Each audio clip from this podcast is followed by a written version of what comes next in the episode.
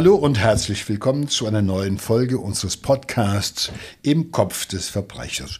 Wir, das sind Joe Bausch und Sina Deutsch. Nichts ist für ein Gericht schwieriger, als einen Mörder zu verurteilen, wenn es keine Leiche gibt. In unserem nächsten Fall ist es dem Braunschweiger Landgericht nach einem langen Indizienprozess gelungen, einen Mann zur Rechenschaft zu ziehen, der seinen langjährigen Freund getötet hat. Das Motiv Eifersucht.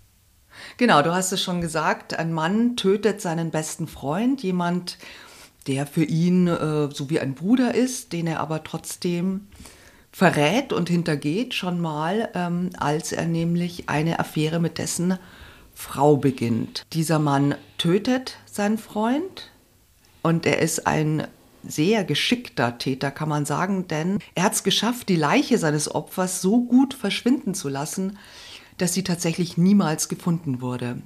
Und trotzdem gab es am Ende des Prozesses gegen ihn, des Mordprozesses, einen Schuldspruch gegen ihn. Und das ist äh, relativ äh, seltener. Das stimmt, weil bei einem Mord ohne Leiche läuft alles zwangsläufig auf einen sogenannten Indizienprozess hinaus.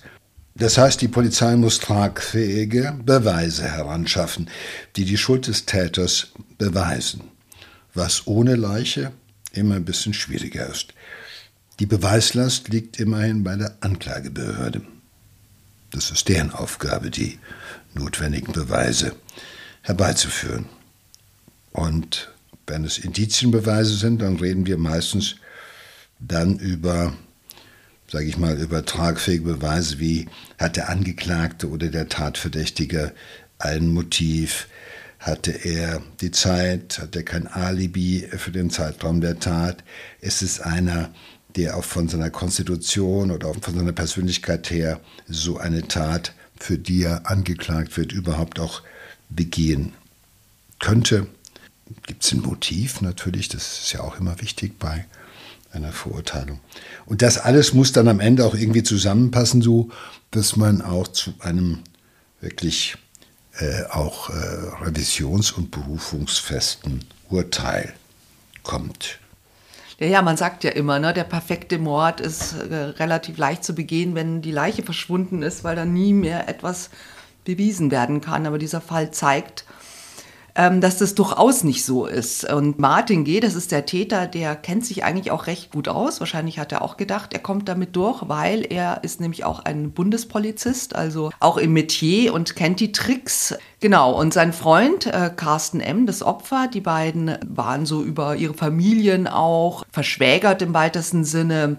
Zwei Freunde, zwei Männer, die sich gut verstehen, zusammen kegeln gehen, Billard spielen, auch gemeinsam Urlaub machen. Und äh, für die Kinder von Carsten M. ist Martin G., kann man schon sagen, so eine Vaterfigur auch. Und als Carsten M. 2016 einen Herzinfarkt erleidet, dann kümmert sich also auch sein Freund in dieser schweren Zeit natürlich um die Familie. Und äh, dann geht äh, Carsten M. aber nach diesem Herzinfarkt in die Reha und da passiert etwas, ja, was ihm im Endeffekt dann das Leben kosten wird, auch wenn es eben kein, nicht das Herz war, sondern äh, sein Freund ihm später das Leben nehmen wird. Auf jeden Fall, was passiert ist zu dieser Zeit, dass Martin G. und die Ehefrau von Carsten M. eine Affäre beginnen. Also der Mann ist in der Reha und äh, die beiden kommen sich näher. Und das ist natürlich, würde ich sagen, äh, kann man schon als zumindest unmoralisch äh, bezeichnen. Ne? Also kaum ist der Freund aus dem Haus, äh, schläft er mit seiner Frau. Aber es ist, man muss auch sagen, es ist auch nicht das erste Mal, dass dieser Bundespolizist, so sagen wir mal, Moral und Integrität beiseite lässt. Denn er hat sich schon ein paar andere Sachen zu Schulden kommen lassen, wie man später erfährt.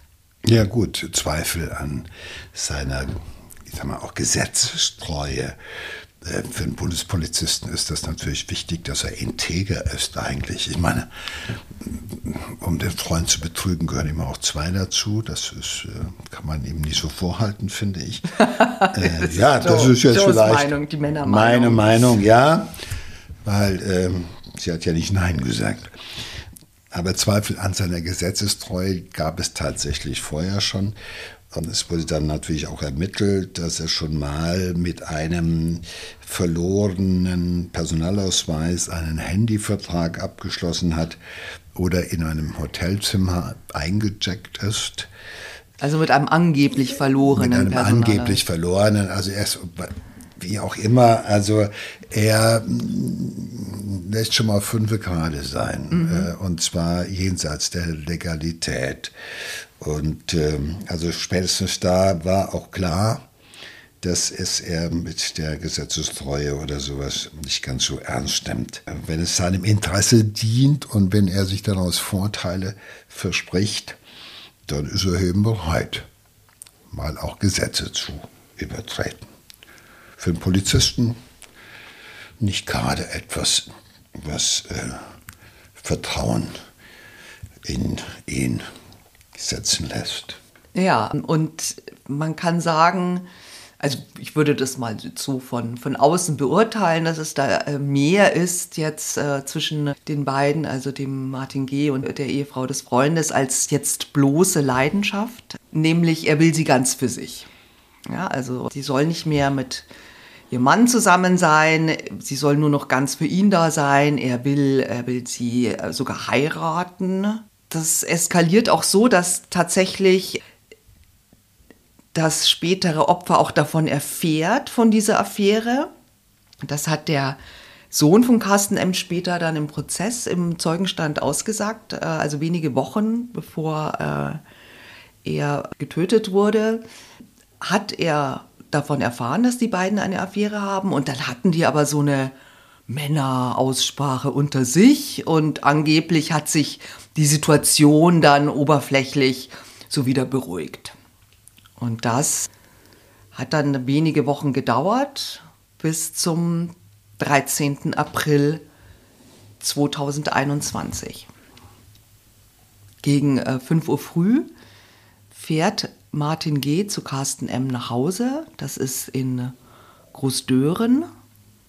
Es ist früh, der ist gerade aufgestanden, beginnt seinen Tag, ahnt von gar nichts. Sein Freund taucht auf Sie gehen in den Garten. Dort entwickelt sich, so berichten auch Nachbarn später, äh, ein Streit, der immer lautstarker wird und dann ein sehr abruptes Ende hat. Der Bundespolizist schießt seinem Freund nämlich mit einer Armbrust in den Rücken. Also so wurde der Tathergang dann rekonstruiert. Also man hat zwar diese Armbrust äh, nicht äh, gefunden, aber es ist wohl schon bewiesen, dass Martin G. diese Waffe gekauft hat. Und zwar hat er das ganz geschickt gemacht. Er ist natürlich jetzt nicht in irgendeinen Laden gegangen, sondern er hat es im Internet bestellt, also eine Armbrust das Geld ging auch nachweislich von seinem Konto weg. Also er hat diese Waffe gekauft. Die wurde auch an ihn geliefert. Auch das ist bewiesen. Er allerdings sagt, also er reklamiert dann beim Händler und sagt, nö, ich habe die zwar bekommen, aber ich wollte die gar nicht haben. Ich habe die nie bestellt. Das war nicht ich. Das hat irgendein Unbekannter bestellt. Er sagt, äh, ja, also brauche ich nicht, war ich nicht und er hält dann tatsächlich auch den Kaufpreis zurück. Er denkt wahrscheinlich, er hat das sehr, sehr schlau gemacht, mhm. aber natürlich äh, wurde das auch ähm, ermittelt, aber man hat nie äh, tatsächlich einen anderen Käufer ausfindig machen können und es konnte auch nie herausgefunden werden, was mit dieser Armbrust geschehen ist, wo die geblieben ist. Also schon eine sehr, ja, sehr unklare Geschichte. Ja, aber er hält sich natürlich für schon noch clever. Jedenfalls die Indizien sprechen dafür, dass jemand, der sich als Polizist ja auch mit Ermittlungsarbeit und mit Verbrechensbekämpfung ein bisschen auskennt und weiß, wie die Polizei so tickt, das war sie nun mal aus eigenem Erfahren, das jedenfalls, äh, dass der vieles dafür getan hat, um halt möglichst unentdeckt zu bleiben, beziehungsweise Spuren, die zu ihm führen, könnten halt eben zu verwischen oder zumindest ins Leere laufen zu lassen. Mhm. Diese, ich habe zwar mir was angeguckt, aber nie was bestellt. Ich habe sogar das Geld zurückgekriegt nach der Devise. Das zeigt doch, dass ich so eine Waffe nie besessen habe. Natürlich hat er sich äh, die Armbrust im Internet bestellt, von der er dann später sagt, die sei halt einfach äh, weg naheliegend ist, und da geht es ja auch um den Vorwurf des Mordes, dass die Tat geplant war.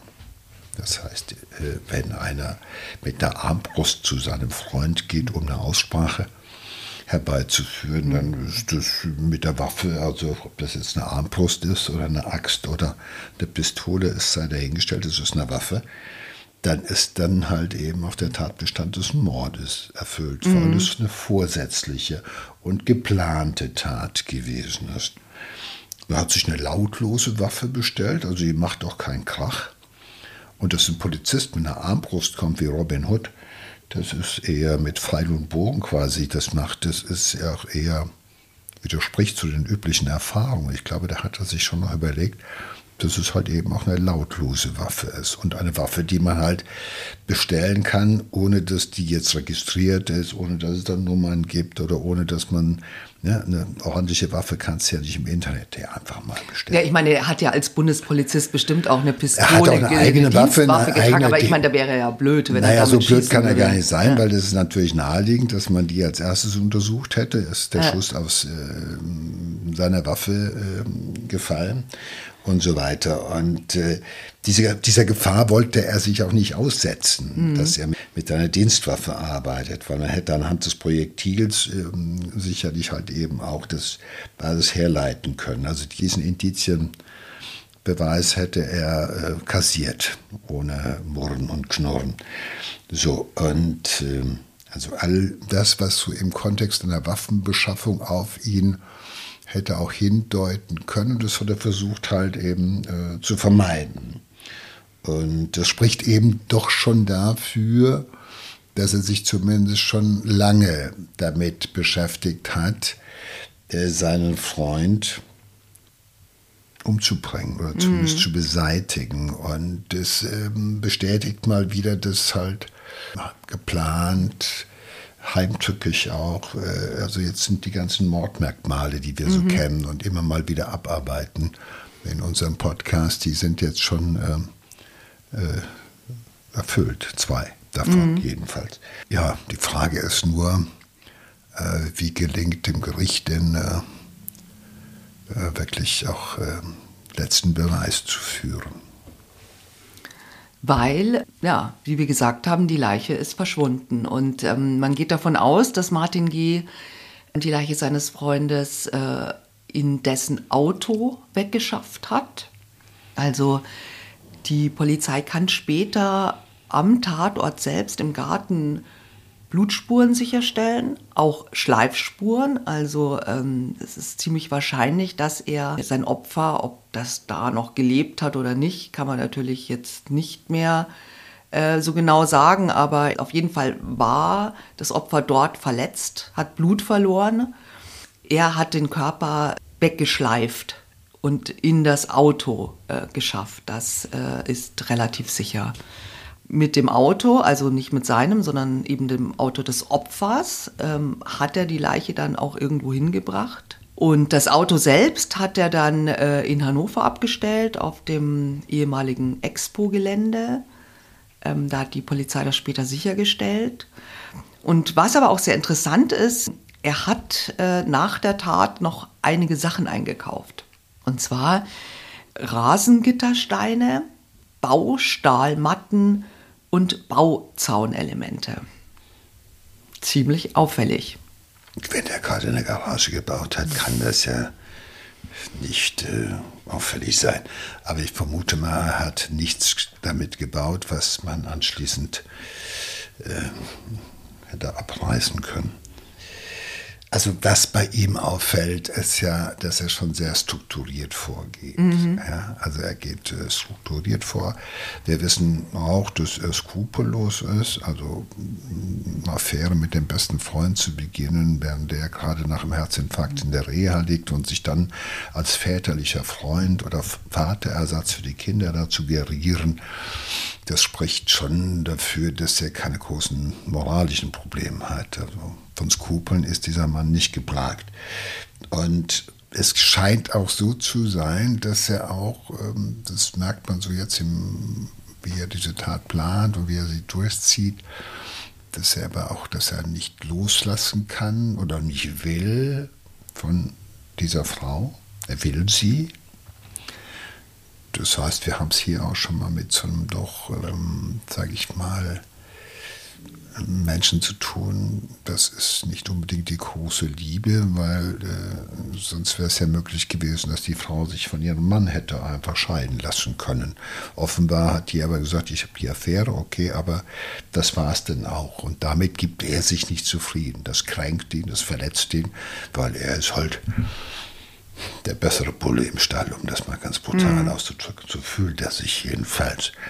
Und das, also ihm gibt man keinen Korb, ihn verlässt man nicht. So einer ist das von dieser Abteilung. Das ist, ähm, ja, ist auch von besessen.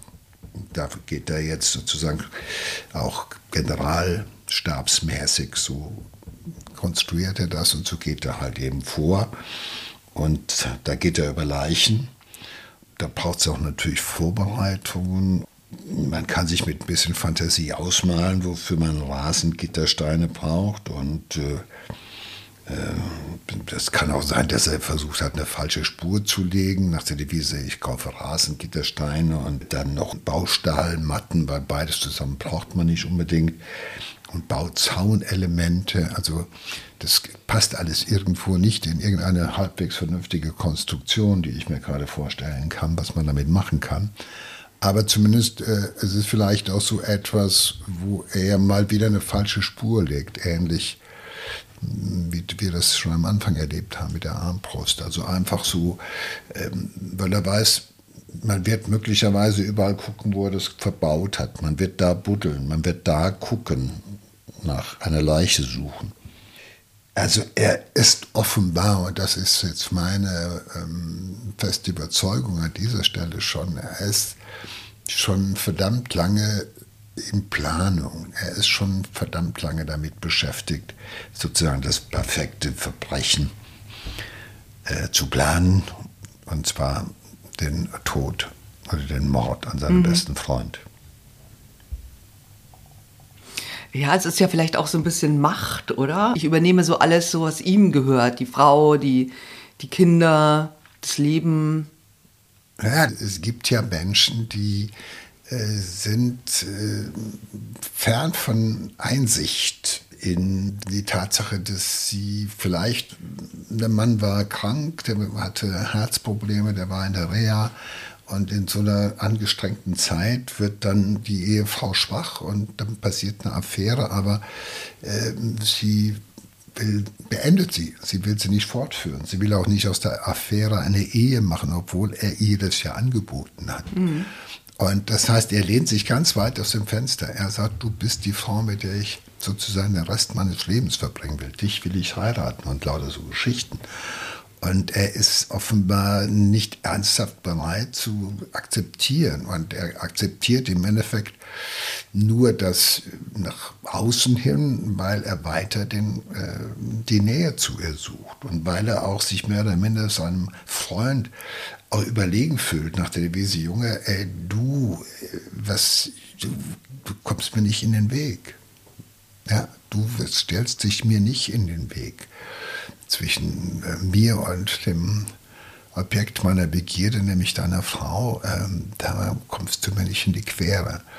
Und da bin ich auch bereit, alles zu tun. Und das ist ähm, diese Besessenheit, wie wir sie teilweise von Stalkern kennen, oder die Besessenheit, wie wir sie so von malignen, narzisstisch gestörten Menschen kennen, die einfach äh, sich gar nicht vorstellen können. Das Naheliegendste, nämlich, dass sie halt eine Affäre hatten und das war's. Ja, also nein, wenn ich so weit mich geöffnet habe, wenn ich dir so weit entgegengekommen bin, wenn ich dich so überhöht habe, dann gehst du nicht einfach so. Und für ihn ist die Entscheidung da, halt, äh, gut, äh, wenn dein Mann weg ist, wenn der tot ist, dann wo sollst du hingehen? Dann kommst du gerne zu mir zurück oder wieder hin oder wie auch immer. Die Tatplanung und auch die Ausführung beweist, dass er ähm, sehr, sehr intensiv äh, in Gedanken mit den äh, Planungen oder auch mit der Vorstellung besessen war, sich vorzustellen, wie das wird, wenn er seinen quasi den, was heißt den Nebenbuhler, das ist der Ehemann, wie er den umbringt, aus dem Wege räumt und wie es dann weitergehen könnte. Es ist natürlich möglicherweise auch so, dass er einer ist, der sagt, es kann nicht wahr sein, dass die mich verlässt für den. Das gibt natürlich auch noch mal einen Aspekt auf die Freundschaft, auf diese angebliche Freundschaft dieser beiden Männer. Das waren keine Freunde. Das waren alles andere als Freunde. Die haben sich so, er hat sich dem immer überlegen gefühlt. Ja. Er dachte ja. immer, okay, ey, ich bin der bessere Mann, der bessere Typ, ohnehin. Also da gab es keine Augenhöhe. Mhm. Da gab es auch keine Freundschaft. Mhm. Und ich behaupte auch, natürlich hat der mm, seinem guten Freund auch nichts erzählt von seinen tatsächlichen Ambitionen mhm. und von seiner Besessenheit. Da haben zwei so getan, als wären sie Freunde. Bei mhm. Männern ist das möglich, bei Frauen wahrscheinlich auch. Ja. Aber Männer sind ohnehin keine großen Freunde von Schachtelsätzen und sich dann so zu verbreiten. Also das ist, ja, ja, ja, ist in mhm. Ordnung, nö, dann, dann nicht. Ja. Also ich glaube, das Opfer war auch deshalb arglos, weil er ja nach außen hin erstmal so getan hat, als sei das jetzt alles okay, sozusagen. Das war mhm. halt so, es ist jetzt vorbei, äh, tut mir leid, äh, ja. war nicht so gemeint, äh, Alter, wir verstehen uns doch wieder, oder? Mhm. Genau. Wahnsinn. Und das hat er natürlich auch nur allzu gern angenommen, das Opfer. Ja, der, ne? das Opfer also, hat natürlich auch sich darüber gefreut. Will ja auch seine Familie bewahren. Naja, ich meine, hat auch offenbar seiner Frau das nachgesehen oder verziehen, weil darüber haben wir jedenfalls keine großen Informationen, ja. inwieweit äh, die in irgendeiner Weise mit eigenem Dazutun dann eine Rolle gespielt hätte. Aber davon Nee, nee, also ich nicht. weiß nur eben, dass sie beim Prozess und so, sie war natürlich Nebenklägerin, glaube ich, dann tatsächlich auch. Also äh, sie war zutiefst bestürzt und berührt. Ich meine, immerhin kann man ja sagen, hat sie bestimmt sich auch ein bisschen schuldig gefühlt Absolut, am Tod ja. ihres Mannes. Ne? Hätte sie diese Affäre nicht gehabt mit dem Freund, dann wäre das ja vielleicht auch nicht passiert. Ich meine, weiß man nicht, vielleicht hätte er ihn aus anderen Gründen auch umgebracht, aber es ist natürlich eine, eine unfassbare Schuld, die man da auf sich lädt. Man kann sich ja auch oft gar nicht so vorstellen, glaube ich, wie irre so viele Männer sind, ne? die dann eben zu Stalkern werden und, und da äh, schlimme äh, Sachen passieren, an denen man dann irgendwie mitschuld ist, weil man einfach nicht Nein gesagt hat. Ja, man sieht es ne? ihm nicht an und bei dem denkst ja. du ja noch, es ist ja auch eigentlich jemand, der aufgrund seines Berufes sage ich mal, so eine gewisse Integrität ja. oder Seriosität ausstrahlt, wo du denkst, okay, der versteht deine Beweggründe. Natürlich, du hast es gesagt, fühlst du dich als Frau massivst auch schuldig, weil du hast ihm die Tür aufgemacht, du hast ihn in dein Bett gelassen. Vielleicht war das zwar eine sehr schwache Minute in deinem Leben, wo du einfach Ängste hattest und Nöte mhm. hattest und so weiter und hast gedacht, der hat das begriffen und du hast es so interpretiert für dich und dann stellst du fest, bei dem anderen lief aber ein ganz anderer Film ab mm. im mhm. Kopf. Und das mm. weißt du mhm. vorher nicht. Mm. Man mhm. sieht es ihnen nicht an. Dem Psychopathen siehst du seine ja. Psychopathie nicht an und dem narzisstisch Leider, Gestörten ja. auch nicht. Dass du da mit einem in ins Bett gegangen bist, äh, den hättest du am besten nie in deinem Leben kennengelernt. Aber ähm, die wird auf einmal dann klar, dass der immer in deiner Nähe war. Wenn zwei Menschen eine Beziehung ganz unterschiedlich interpretieren, mhm. Sie sagt, das ist ein Ausrutscher gewesen, weil ich mich in einer besonderen ja, man, Situation meines Lebens verlassen gesehen und, und, habe. Und du warst halt da, halt du warst halt tröstet, da, genau. um, um, in meiner Nähe zu sein. Mhm. Und du, dann ist es passiert. Aber äh, du weißt auch, dass ich meinen Mann liebe und den nie verlassen würde mhm. und so weiter und so fort. Aber dass das bei dem anderen nicht mehr ankommt dass du bei dem quasi eine Lunte angezündet ja. hast, die nicht mehr auszutreten ist, um mal so ein Beispiel irgendwie, was mir gerade einfällt, mhm. zu nennen, der weiter vor sich hinglüht und der auch dann explodiert. Das kannst du nicht ahnen. Ja. Und ich glaube, äh, wenn du sagst, sie ist auch in die Nebenklage gegangen, dann bedeutet das auch im Endeffekt, wie wahnsinnig sage ich mal, betrogen sie sich gefühlt hat. Sie ist ja auch, hat ja auch betrogen.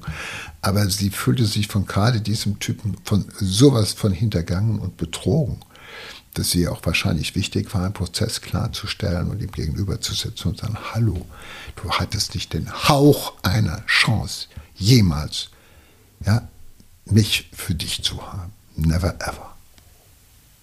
Und das ist, glaube ich, die Message, die sie ihm sagen wollte, mhm. wenn sie in den Prozess, in die Nebenklage gegangen ist. Weil der Nebenkläger versucht nochmal halt sozusagen auch dazu beizutragen, über das, was der Staatsanwalt ohnehin vorträgt, was sozusagen seine Sicht ist. Und äh, der Nebenkläger hat das letzte Wort, das vorletzte Wort in einem Prozess. Das letzte Wort hat der Angeklagte. Aber wir wissen halt eben, dass äh, wenn Menschen in die Nebenklage gehen, dass sie schon auch wollen, dass jemand, sage ich mal, gerecht bestraft wird. Das ist ja meistens der Grund, warum Menschen in eine Nebenklage gehen. Und das hat sie getan. Sie wollte Gerechtigkeit. Sie wollte aber auch, dass auch sie, sie Gerechtigkeit bekommt, weil sie ist ja auch ein Opfer. Mhm. Ihr Mann ist tot, aber sie ist ohne ihren Mann und das Kind ohne seinen Vater. Ja, und, und auch, auch wie, wie, ich meine, die ganze Welt weiß, was du getan ja, hast. Natürlich, das ist ja, das wird, ja klar. Entsetzlich, ja. ja. Und, äh, also, natürlich sagen viele, meine, sagen viele, hätte die nicht angefangen mit dem. Ja, ja, äh, was natürlich nicht stimmt, leben. weil wir sind Aber, davon überzeugt, dass er, ja, ja. dass es da um ganz andere Bedürfnisse Nein, es auch geht, ging. es hat ne? mit Aber, Liebe nichts zu tun, um es mal auf den Punkt zu bringen, sondern es geht darum, was zu besitzen. Ja. Das und äh, das zu besitzen, was dein Freund hat. Ja. Und je höher der Korb hängt, umso hemmungsloser werden die Anstrengungen, dran zu kommen. Mhm. Ja, die Früchte hängen hoch in diesem mhm. Fall, aber er mm, gibt nicht auf. Und das mhm. ist die Reaktionsweise eines Menschen, der nicht normal tickt. Mhm. Ja, mhm. das muss man an dieser Stelle schon sagen. Der ist noch zurechnungsfähig bei allem, was er tut. Aber normal wäre, ich muss das so akzeptieren, ja. wie sie das sagt. Und ich kann noch von Glück reden, dass die beiden noch mit mir so ähnlich wie befreundet mhm. sein können. Dass er mir verzeiht, das, hallo, ja irgendwie. Ne? Das ist mhm. doch eine mhm. Generosität, ja. die ihn wahrscheinlich ja. noch mehr beleidigt, weil das ist so die, die Überlegenheit äh, des Mannes, der sagte, du, äh, ist, auch wenn meine Frau mit dir ins Bett gegangen ist und die Affäre hatte, ich weiß warum, ich kenne sie gut und sie bleibt bei mir. Und am Ende zählt das, was jetzt ist, nämlich sie ist bei mir. Ja, und, und das ist natürlich etwas, wenn dir das ein Mann sagt, ja. und du macht, schaffst es nicht, diese Familie zu zerstören. Der, ja, ja. ja, du schaffst es nicht. Das ist ja nochmal diese Generosität, dass, dass, er dir verzeiht, macht dich ja nochmal richtig klein, mhm. wenn du so gestrickt bist wie er. Mhm. Ja, um nochmal auf diese Baumaterialien zurückzukommen, ähm, die er da gekauft hat. Also die Ermittler meinten ja, höchstwahrscheinlich hat er damit so eine Art Fake-Baustelle gebastelt, wo er die Leiche dann hat, vergraben hat. Deswegen diese Einkäufe. Aber auf jeden Fall ist es ja auch interessant zu sehen, jetzt hat er jemanden umgebracht, er gerät aber nicht in Panik, ja, oder irgendwas, sondern er hat sein, so ein, sich was Schlaues, wie er meint, hat er ja auch, war ja auch gar nicht so doof, sich ausgedacht und diesen Plan äh, verfolgt er jetzt. Und da gehört ja schon noch einiges dazu. Dann einkaufen zu fahren und dann da irgendwie was aufzubauen und, und die Leiche da zu verstecken. Schon sehr, sehr skrupellos, aber auf jeden Fall, denke ich, beweist es schon, dass er sich lange mit dieser Tat schon vielleicht auch so ein bisschen sich darauf gefreut hat, sich immer wieder noch schlauere Sachen auszudenken. Das hat und, ihm in gewisser Weise eine Befriedigung. Ja, es total. hat ihm äh, quasi eine Art Befriedigung gegeben. Also nach der Devise, wenn ich schon die Frau nicht haben kann, aber der Gedanke, äh, den, äh, ihren Mann umzubringen, um sie dann doch noch mal für mich äh, gewinnen zu können, was ja auch irgendwie äh, erstmal nur seine Vermutung ist. Es gibt ja keine belastbaren Beweise, dass es wirklich so gewesen wäre. Also es gibt ja keinen Komplott, wo sie gesagt hätte, wenn du meinen Mann umbringst, dann bin ich bei dir. Oder sie hat nicht gesagt, wenn der tot wäre, wäre der im Herzinfarkt gestorben, dann hätte ich dich jetzt geheiratet. Das ist ja alles Quatsch, offenbar. Offenbar passiert es alleine in seinem kranken Hirn, in seinem kranken Kopf. Und von seiner Persönlichkeit und von dem, was wir alles darüber jetzt äh, erfahren haben, wissen wir, es ist immer einer, der war etwas angeberig. Es war ihm immer wichtig, auch heraushängen zu lassen, dass er Bundespolizist ist und so weiter. Ja. Äh, Ich will mich jetzt nicht darüber verbreiten, welche Qualitäten die haben müssen und wer die besseren oder schlechteren Polizisten sind. Also ich will das nicht, aber ist egal. Es gibt halt welche, die müssen es raushängen. Ja, Äh, er war immer auch einer, der angeberisch war, selbstgefällig war. Der hat immer auch seine Erfolge bei Frauen, das war immer, das musste jeder sich anhören oder das hat er überall mal einfließen lassen. Das ist so eine, eine Performance, die erst äh, deutet auf alles, ja, wie auf diesen selbstgefälligen, narzisstisch äh, gestörten, der nicht tolerieren kann, dass er etwas, was er sehr, sehr begehrt, dass er das nicht haben kann. Und weil er es nicht haben kann, begehrt er es umso mehr. ja. Bei ihm ist dann irgendwann geht es auch natürlich darum, irgendwann mal auch ähm, diesen Freund, glaube ich, auch ein Stück weit dafür zu bestrafen, dass der äh, das Feld nicht einfach geräumt hat. Ja? Dass der immer noch da sitzt. Das ist sozusagen, dieser Freund ist immer noch der Mann dieser Frau, die er begehrt. Da geht es gar nicht mehr jetzt um die Frau. Die ist schon längst egal. Es geht nur noch um seine verletzte Eitelkeit. Um diese schwerst maligne, narzisstische Verletzung. Das sind ja Verletzungen, die wir, gar, die wir gar nicht so sehen, wo man denkt, hey, komm, normaler Mensch sagt, oh, schade. Ja. Und toll, dass wir noch Freunde sein können Ja. oder sowas. Oder ja, vielleicht bleiben wir es noch oder so. Das wäre ganz Ja. toll. Aber äh, das so denkt so einer nicht. Mhm. So. Und bei ihm ist der Gedanke, der muss weg. Ja. Und äh, er gefällt sich wahrscheinlich auch bei der Planung sehr in, in der Rolle des, des äh, perfekten Verbrechers. Ja, des Superhirns, der Ja, das ist schlauer ja- ist, auch als die Polizei und alle anderen. Man sagt ja, es gab ja immer so psychologische Überlegungen, dass man sagte, dass es Polizisten eigentlich immer auch einen Teil Denker haben müssten wie Verbrecher. Also dass man sagt, die sind sehr beieinander. Der eine macht es halt, der andere denkt dauernd drüber nach, macht es aber nie. Und der eine wird dann Polizist, weil der es so denken kann, aber nie macht. Und der andere ist halt der Verbrecher, weil der es so denkt und es auch macht, weil der halt weniger Ängste hat und Skrupel hat. Aber es, man, es ist ja nicht der einzige oder erste Polizist, der schon mal der, der, der, von dem wir geredet haben oder wo man weiß, dass äh, der dann doch auch zum Verbrecher geworden ist. Aber ein guter Freund ist auf keinen Fall.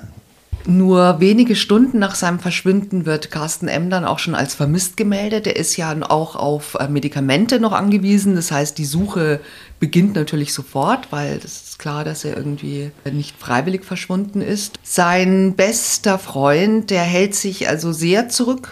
Er ist sehr ruhig, auch äh, wortkarg. Also so beschreibt es dann die Familie des Opfers äh, im Prozess. Und auch die Ermittler ähm, finden dieses Verhalten etwas äh, seltsam. Äh, er wird ja natürlich auch als, als Zeuge äh, befragt in den Vernehmungen und er zeigt sich schon sehr teilnahmslos und emotionslos. Naja gut, das kann ich ihm jetzt an dieser Stelle noch nicht vorhalten. Das ist ja das Recht eines jeden Angeklagten, sich äh, so zu geben, als ginge ihn das Ganze nichts an, weil es keine Gründe gäbe. Aber ich meine, offenbar hat es ja keine lange Fahndung gebraucht. Es war relativ früh klar, dass er zumindest in Betracht kommt. Äh, und es gab eine ganze Reihe von Hinweisen, auch belastende Zeugenaussagen. Äh, so war mehrfach irgendwie von einem Fiat 500 berichtet worden, der zum Zeitpunkt des Verschwindens in der Nähe des Wohnhauses von Carsten M. gesehen worden war. Die Ermittler haben dann herausgefunden, dass äh, Martin G. zu diesem Zeitpunkt so einen Fiat 500 gemietet hatte. Äh, ich meine, man nebenbei Fiat 500 als äh, Fluchtfahrzeug wahrscheinlich nicht eine gute Lösung.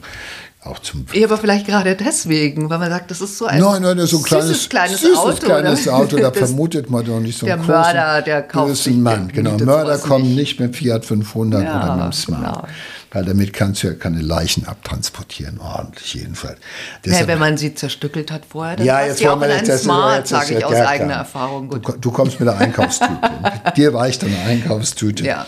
Ja. Naja, aber der, der wichtigste äh, Beweis in diesem äh, Fall fehlt natürlich Mhm. äh, nach wie vor. Und das ist natürlich die Leiche von Carsten M. Knapp einen Monat nach dem Verschwinden äh, von Carsten M. kommt äh, Martin G. dann in Untersuchungshaft. Also die Ermittler sind sich sicher, dass er für die Tat verantwortlich ist. Und der Prozess ähm, beginnt im November 2021. Ähm, Martin G. schweigt zum Prozessauftakt und das ändert sich auch nicht während der ganzen nächsten Wochen, in denen er vor Gericht mit den Ermittlungsergebnissen konfrontiert wird. Also da kommt keine Emotionen, keine Reue, kein Mitgefühl.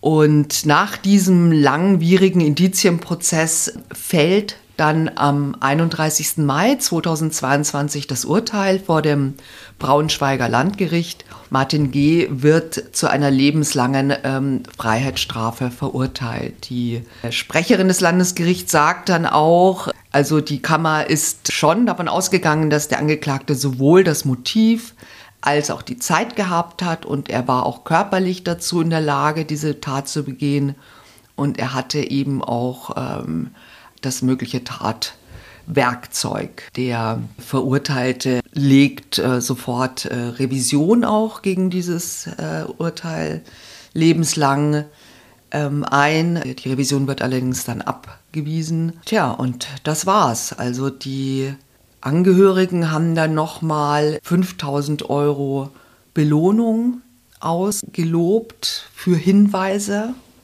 auf den möglichen Ablageort des Toten. Das ist natürlich für so eine Familie natürlich ja auch immer sehr wichtig, den Angehörigen doch würdig bestatten äh, zu lassen oder zumindest irgendwie eine Art Gewissheit zu haben. Natürlich, ich meine, es ist gewiss, dass er nicht freiwillig verschwunden ist und irgendwo in, weiß ich nicht, in Südfrankreich lebt. Es ist klar, dass er tot ist und dass Carsten M. das auch verursacht hat. Ähm, sonst wäre, auch, äh, wäre es auch nie zu diesem Urteil gekommen. Aber es ist für sie wichtig und äh, das gilt auch bis heute noch. Also das war ja auch erst vor zwei Jahren jetzt das Urteil. Und äh, es ist aber bis so, dass bis heute die Leiche von Carsten M. nicht gefunden werden konnte.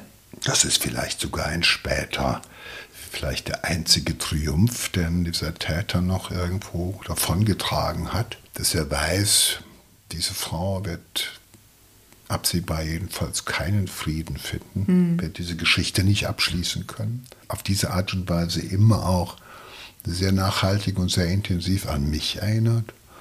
Und er kann sich darüber hinaus natürlich im Gefängnis später immer noch äh, permanent damit beschäftigen, zu behaupten, ich bin ja unschuldig verurteilt worden. Ja. Um letztendlich dann doch nochmal innerlich den Triumph auskosten zu können, dass man ihm dann doch nicht entsprechend draufgekommen wäre. Und auch das passt zu ihm, dass ähm, er sich ähm, dazu nicht verbreitet hat.